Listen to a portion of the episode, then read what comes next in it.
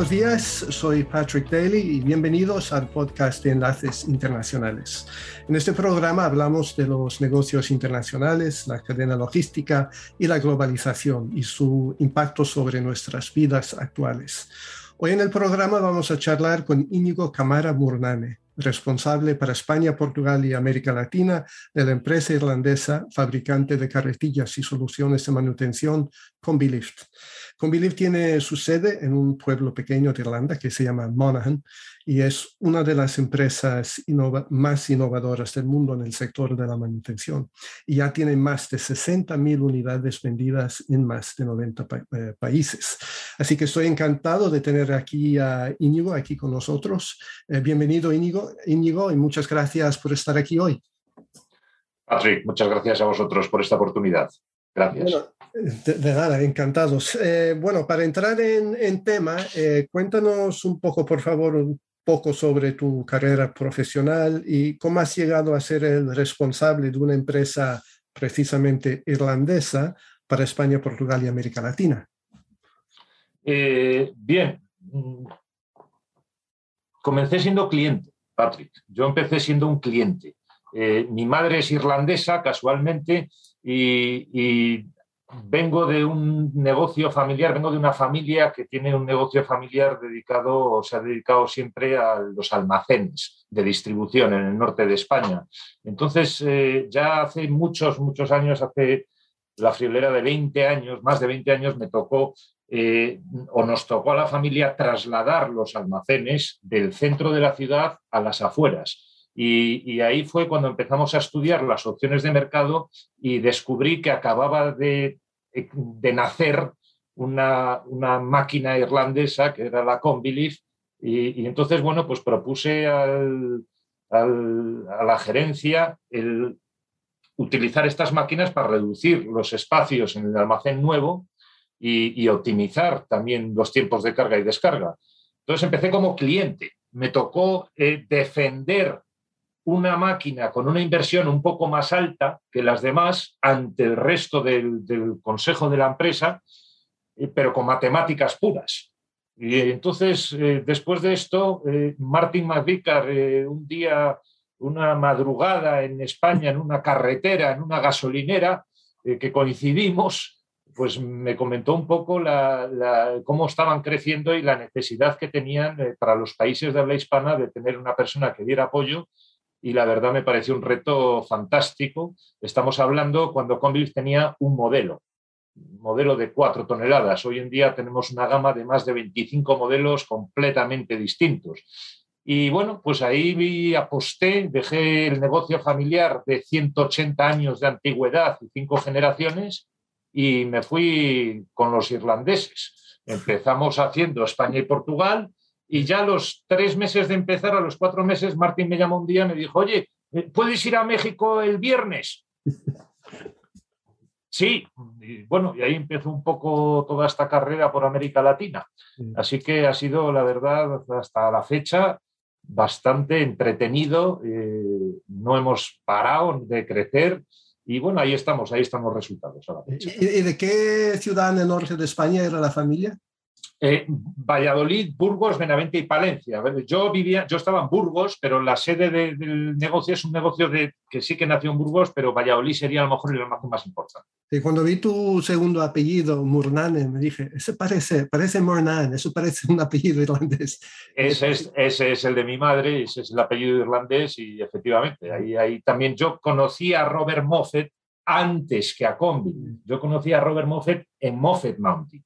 Sí. Porque, porque ya en su día eh, eh, eh, estudié eso cuando tenía 16 años, fui en un viaje familiar a Irlanda y me fui a Monaghan para ver la MOFE. Entonces, por eso, perdón, sí. No, sigue, sigue. No, y entonces ahí fue donde empezó un poco el contacto. Luego, cuando fuimos a hacer los almacenes nuevos, me acordé de esto y entonces descubrimos que había nacido con Billy y lo que. Bueno, ahí empezó la relación. Muy bien, tú eres un poco como mis hijos, que también son de familia mixta, son Daily Bermúdez. Ah, pues igual. exactamente, exactamente, así es, así es el caso. Sí, señor. Me consta que, que Combilift es una empresa muy innovadora, entonces para ti, ¿cuáles son los productos más destacados que Conbili suministra en estos mercados tuyos? Mira, lo más destacado no es un producto, es la mentalidad. Lo más destacado no es un producto en sí, sino es el poder ir a un cliente y escuchar al cliente y no tener que estar pensando a ver qué le vendo, sino a ver cómo le ayudo. Eso es lo más destacado. Todos los eh, fabricantes eh, de carretillas elevadoras o de montacargas en América Latina tienen un catálogo con una tarifa de precios y cuando van a visitar a un cliente van a ver qué le vendo al cliente. En Conbiliv no es así. En Conbiliv tenemos ideas y, eso es lo que nos ha permitido crecer, el ir con ideas y con cada cliente escuchar a cada cliente y darle lo que necesita. Por eso es, diría yo, infinito. Es decir, esto no acaba. Esto cada año que pasa, eh, yo a veces cuando me toca capacitar a la gente, es cuando me doy cuenta de dónde hemos llegado. Porque yo al principio para capacitar a la gente le enseñaba eh, el sector y los puntos que había que analizar. Hoy en día, cuando porque solo había un modelo, habían dos modelos. Hoy en día, cuando capacito a la gente, me doy cuenta de lo lejos que hemos llegado. porque antes la capacitación era de una mañana y ahora son de tres días, para que una persona, para volverle loco, porque es mucha información la que tenemos ahora. Entonces yo al final eh, opto más por explicar eh, la filosofía más que el producto en sí, porque al final tenemos un respaldo de ingeniería espectacular en Monaghan, con lo cual eh, no pasa la venta por ver cómo llevar al cliente a un producto, sino la venta es ver cuál es el producto para cada cliente. Y el cliente se da cuenta de eso. Mm. Entonces, más, más que una gama de productos, es una filosofía. ¿Y, qué, ¿Y qué clase de soluciones han salido de esta filosofía? Por ejemplo, algún ejemplo. Eh, pues, por ejemplo, eh, equipos para mover palas eólicas, por ejemplo, equipos de 100 toneladas para mover piezas de concreto muy especiales, equipos para poder trabajar eh, en el Amazonas, es decir, equipos muy simples, muy robustos, pero que a la vez dan un valor añadido al cliente porque permiten trabajar en pasillos más reducidos, permiten mejorar los tiempos de carga y descarga. Entonces, eh, un tractor del siglo XXII. un equipo muy simple en cuanto a, pero completamente distinto a lo demás que hay. Entonces, el simple y robusto permite que el equipo, cualquier cliente pueda tener el equipo, sin embargo, la ingeniería que tiene le permite a cada cliente sacar un valor añadido versus cualquier otro equipo. Eh, por ejemplo, equipos para trabajar en interior que almacenan hasta 15 metros de altura y trabajan en solo 2 metros de pasillo, pero sin ser naves de la NASA, siendo equipos sencillos y simples. Entonces, eso es, yo creo que lo que habría que resaltar es eso, son equipos futuristas hechos de una manera muy sencilla, no complicados, no, no, no a base de una tecnología eh, del futuro, no. Interesante. Y, en América Latina concretamente, ¿de qué países estamos hablando y cuáles son las similitudes y diferencias entre el negocio de este sector en España, Portugal y América Latina? Eh, bueno, Hoy te estoy hablando desde México, ayer estaba en Panamá. En América Latina estamos en toda América Latina. Eh, hoy pues, te puedo decir que en toda América Latina. Yo cuando vine ese viaje en 2003 eh, estábamos solo en México. Ahora mismo estamos en todo Centroamérica, estamos eh, en República Dominicana, Argentina, Chile, Uruguay, Paraguay, Bolivia, Ecuador, Perú, Colombia, Guyana, Trinidad y Tobago, Casi todos. ¿eh?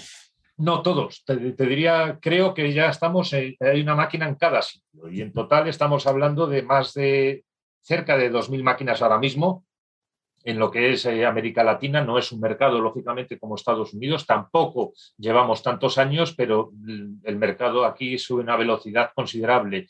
Mercado número uno, México sin duda, pero también por población. O sea, al final una cosa va seguida de la otra. Eh, hay otros mercados muy buenos, como pueden ser eh, Chile, por ejemplo, como puede ser República Dominicana. Mm. ¿Y la diferencia entre la península ibérica y América Latina? Cada vez menos. cada vez menos. Antes sí que era grande la diferencia. Eh, no te diré solo Península Ibérica, te puedo decir Europa y América Latina. Europa eh, llama a un cliente, necesito un equipo, necesito una máquina, va uno, tiene la reunión, a los tres días manda la documentación, manda la cotización, el proyecto y a la semana siguiente uno sabe si eso va a salir o no va a salir. Dentro del mes siguiente, como máximo, normalmente es menos, ya queda definido y queda cerrado. Eso es Europa. América Latina, tengo proyectos que llevo tres años con ellos.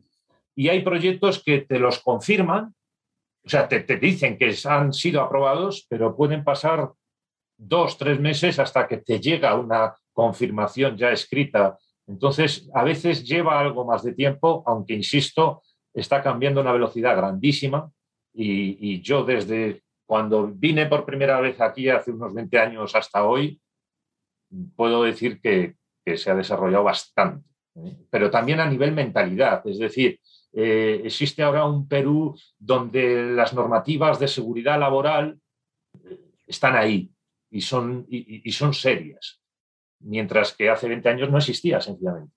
Entonces ahí se está viendo también una evolución. Venimos, Venimos escuchando desde hace tiempo ya malas noticias sobre eh, la crisis en las cadenas internacionales de, suministro. Entonces, ¿cómo se está manifestando esta crisis en estos mercados en los que trabajas tú? ¿Y cómo están cambiando las estrategias de las empresas en cuanto a sus operaciones de almacenaje y manutención eh, ante la crisis esta? Eh, bueno, te diría más hacia nosotros que hacia el mercado donde estamos. Es decir, hacia, primero te diría hacia Conbelief. A esta crisis le ha podido afectar, pero quizás menos que a otros fabricantes, porque Conbelief, eh, como te digo, no son solo equipos eléctricos, también hay equipos eh, todavía combustión o no tan complejos los equipos eléctricos, con lo cual los componentes eléctricos ha sido uno de los mayores problemas en esta crisis de abastecimiento. Y ahí a nosotros nos ha podido afectar algo menos. Eso por un lado. Por otro lado, en los mercados en los que estamos, eh, nos ha afectado a nosotros un poco ligado a lo que te decía antes. Durante el último año han estado aumentando tarifas de proveedores, han estado aumentando plazos de entrega. Eh, yo he estado 20 años vendiendo Conbiliv con un plazo de producción de entre 12 y 14 semanas. Y desde el año pasado hemos llegado a las 47 semanas. Entonces, eso es un problema. ¿Por qué? Por lo que te decía antes, porque estamos en un mercado en América Latina donde se tardan meses en decidir. Cuando el cliente ha decidido, la máquina ya no, ya no te la puedo vender en esas condiciones, porque lógicamente las cotizaciones tienen una validez. Y esto es un, un problema adicional. Es decir, además del tiempo que tarda, cuando ya deciden, hay que cancelar, porque ya no podemos eh, servir en las condiciones en las que se había proyectado eh, con ese tiempo anterior. Con lo cual ahí, ahí sí que aquí necesitamos un pequeño cambio en cuanto a tener mayor agilidad a la hora de decidir.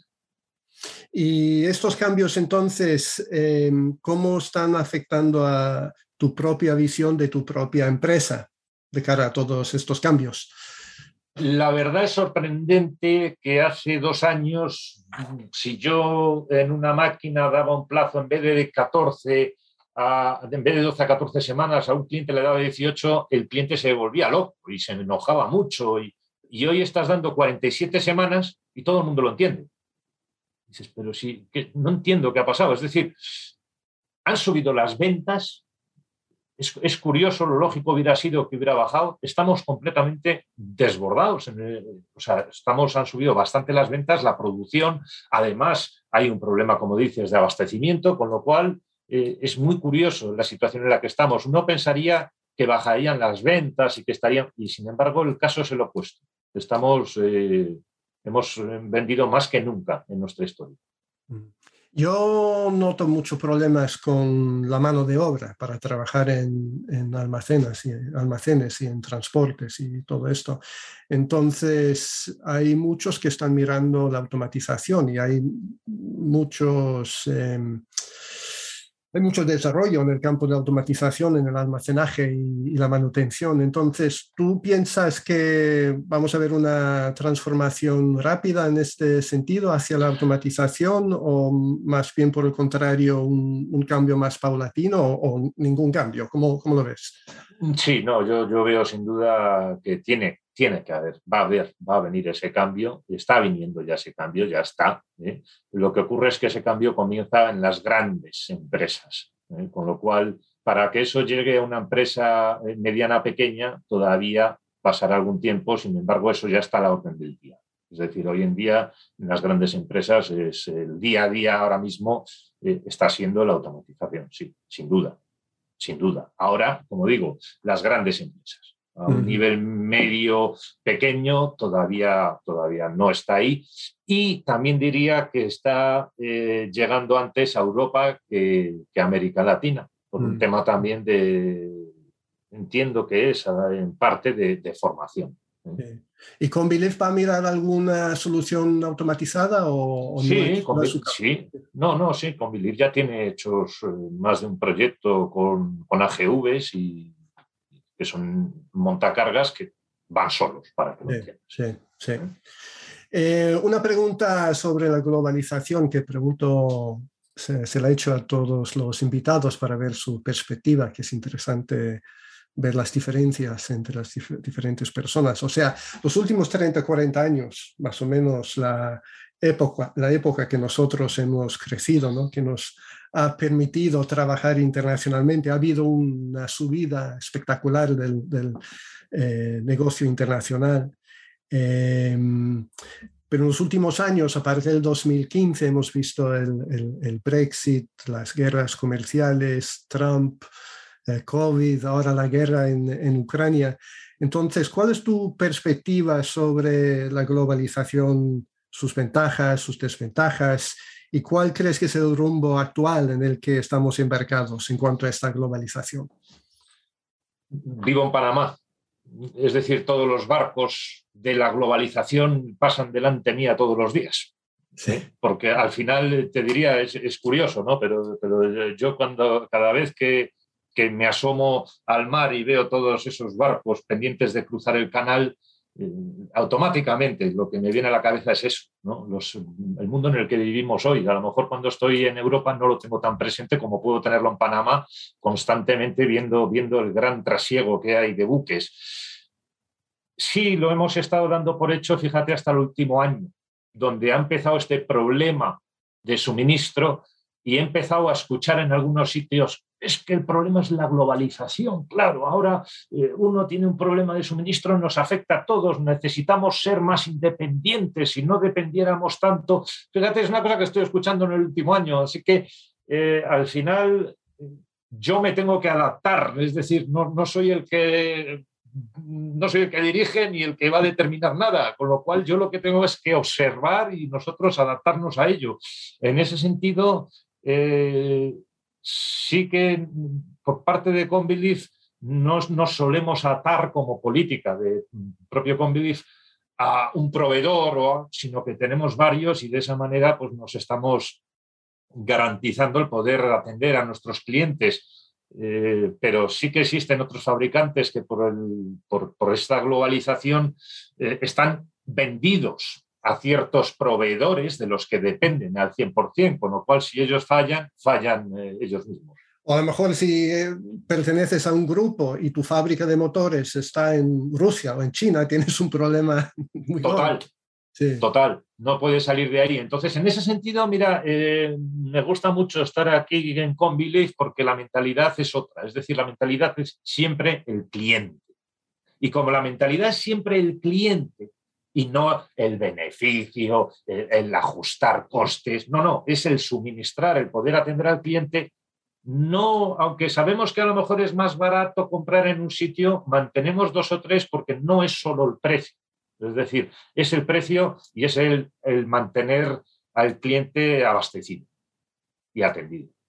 Muy bien. Ahora que estamos entrando en los últimos minutos, ya voy a, cambiar de, marcha, un paso un poquitín más, más lento quizás para preguntarte sobre, sobre ti mismo, ¿no? Del, del trabajo. En tu tiempo libre, por ejemplo, ¿qué, qué, qué clase de cosas te gustan hacer? Los niños. Yo vivo en los aviones. Tengo tres niños mi tiempo libre, en la medida de lo posible, pues estar con ellos todo lo que se pueda. Eh, en ese sentido, te puedo decir que soy una de esas eh, pocas personas eh, que en su vida va a agradecer mucho el que existiera el COVID, aunque algunos se asusten, porque yo gracias al COVID he estado más con mis hijos. ¿Y la familia que está en España o en Panamá? En Panamá. Panamá. Entonces, claro, yo antes la familia estaba en España y cada dos meses desaparecía dos semanas la semana anterior ya desaparecía porque había que estar en la oficina quitando todo, la semana después desaparecía porque había que estar limpiando otra vez todo lo que había pasado, más las dos semanas fuera. Eh, no, no, entonces decidí, digo, no, me, vamos ahí y así por lo menos los fines de semana puedo estar con la familia. La familia es, es lo que te diría que personalmente más duele el llevar el ritmo de vida que, llevamos. Nosotros todas las semanas, cada semana, intentamos eh, atender a un país ¿eh? y cada tres semanas descansar una es un ritmo un poco fuerte. Entonces, eh, la familia, sin duda. ¿Y has leído o escuchado algo últimamente, un podcast o un libro electrónico así que te haya inspirado y que te gustaría compartir con los oyentes? Pues ahí la verdad me, pillas porque últimamente, como te digo, estoy, desde que uno se levanta hasta que uno se acuesta, estoy intentando sacar el trabajo. Fíjate, estoy ahora, te decía, en México, eh, ampliando, estamos incorporando a más gente. O sea, llevamos eh, un año que aunque sí que hemos estado más en casa, te decía, el, ritmo de trabajo aumentaba a tal punto que, que no me preguntes en el último año de nada de ocio porque lo que hemos intentado estar haciendo es sacar todas las castañas del fuego y seguir atendiendo a nuestros clientes. O sea, no, no he tenido la oportunidad de, recrearme en ese sentido muy poco, muy poco, te diría. Muy bien. ¿Y cómo pueden los oyentes saber más sobre las soluciones de CombiLift en España, en Portugal y en América Latina? Bueno, la verdad hemos, eh, sí que hemos potenciado, y esto puede ir enlazado a lo mejor con lo anterior, ¿no? Hemos potenciado bastante el, tema de las redes sociales, el tema de LinkedIn, por ejemplo, hacemos bastantes publicaciones y le dedicamos más tiempo del que nunca le hemos dedicado. En parte también debido al COVID, eh, esto se ha potenciado bastante, con lo cual eh, ese quizás haya sido un cambio significativo y los clientes, confío, hayan podido ver a través de esto, pues eh, más presencia de Combilif o más los desarrollos de Combilif. Luego también están las ferias, ahora empiezan, ahora empiezan de nuevo las ferias y, ese es otro punto donde nosotros nos gusta ir a todos los sectores para, porque, porque somos especializados. ¿no? Yo entiendo que nosotros hacemos unas soluciones especializadas, con lo cual las ferias suele ser eh, un, un, buen punto, aparte de todo el equipo comercial y la comercial que hacen en el día a día, visitando clientes en todos los mercados. Muy bien, pues eh, muchas gracias, Íñigo, y ha sido un placer eh, eh, charlar contigo hoy y te deseo todo lo mejor para el futuro, tanto personal como profesionalmente. A vosotros agradeceros esta oportunidad, Perfecto. Muchas gracias. Gracias también a nuestros oyentes y que sepáis que también podéis escuchar este podcast en iTunes, en Spotify y en todas las plataformas de, de podcast que hay por ahí.